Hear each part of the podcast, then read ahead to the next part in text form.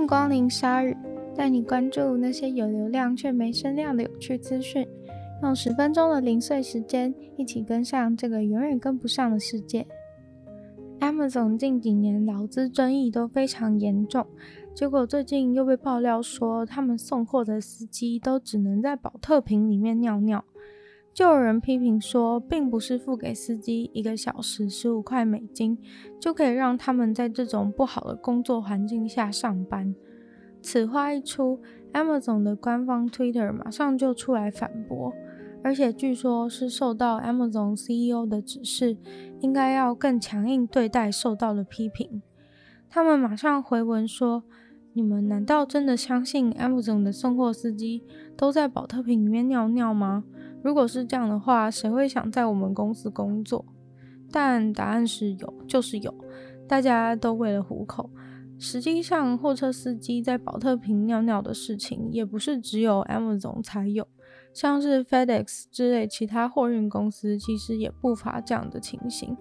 尤其是在疫情期间，很多餐厅，像麦当劳之类的店家都没有开门的情况下，司机真的很难找到地方可以尿尿。但 Amazon 那么大声的说出来说没有啊，怎么可能？就是一件有点荒谬的事情了。在 Amazon 司机的次论坛当中，关于在宝特瓶尿尿的讨论比比皆是，甚至在这个争议出现以后，大家都开始抛出自己尿完的黄色保特瓶，虽然有点恶心，不过这就是司机工作辛苦之处。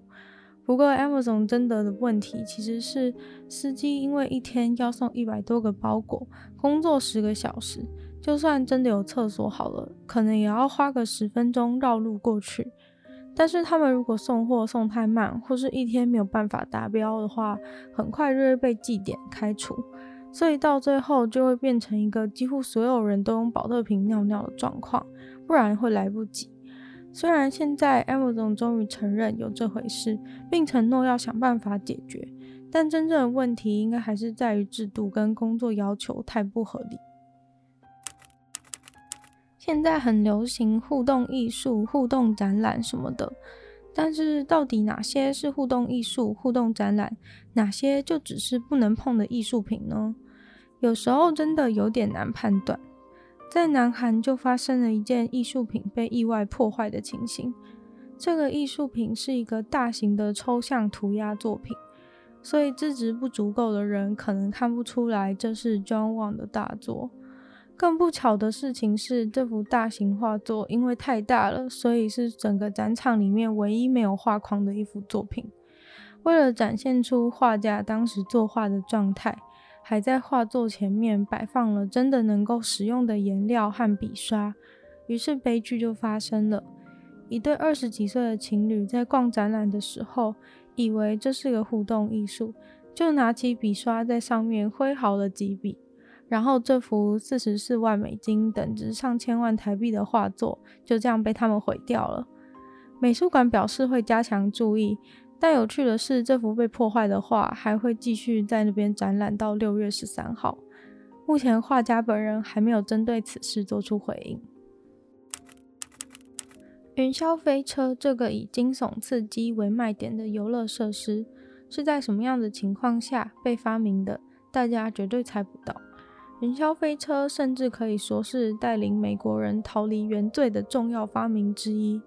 因为这就是发明云霄飞车的人的初衷。云霄飞车在美国被发明的故事要回到一八零零年代，宾州的一家内衣裤工厂的老板汤普森，他是一个非常虔诚的基督教徒。但是随着时代的变迁，他发现世界已经变得不一样了。那个时代的大家正面临着一个灵魂的灾难。原因是因为美国人在那个年代开始迷上了享乐主义。汤普森先生非常不满意美国人在那个年代的超爽娱乐活动，因为当时的美国人最爱的娱乐活动不外乎就是喝醉、嫖妓跟赌博。汤普森先生的焦虑是这些活动都是非常肮脏的，他认为必须帮助美国人找到一个新的娱乐活动，免于这些吃喝嫖赌的原罪。有一天，汤普森先生到了宾州一个采矿的小镇，采矿小镇都有那种用来运矿的轨道，还有小矿车。因为矿场通常都是在地形稍微崎岖的地方，所以通常轨道都会上上下下的。而汤普森先生参观到某个矿坑的时候，就有个非常刺激的矿车轨道，最后最高的落下距离竟然有垂直两百公尺的高低差，而且这个轨道全长有一个小时二十分钟的旅程。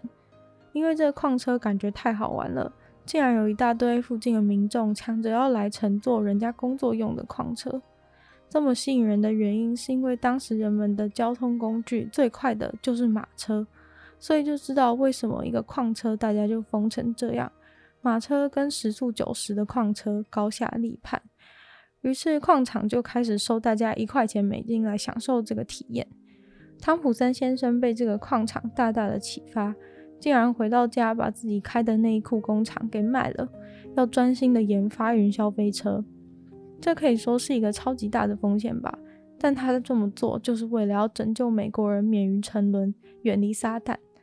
在一八八一年，汤普森先生设计了第一款云霄飞车，决定直接入驻撒旦诱惑的圣地 Coney Island。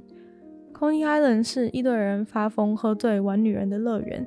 所以，汤普森先生认为，把云霄飞车设在那边，就可以帮助很多执迷不悟的人走上云霄飞车的正途。一八八四年，汤普森先生第一次盖云霄飞车就迎来了大成功，排队的人潮一排又一排，一次收五十分美金。虽然这个云霄飞车的高度没有那么高，速度也没有那么快，但对拯救人们远离撒旦的目的而言，已经足够了。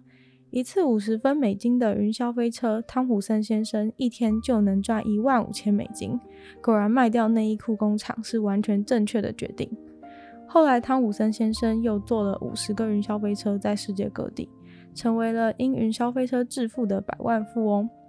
他不仅解救了他认为的罪人，还把恐惧换成了钞票。很多人喜欢熊，有时候也许也会幻想。能和熊亲近，但熊是野生动物，一般来说不太可能像狗狗一样能跟人玩在一起。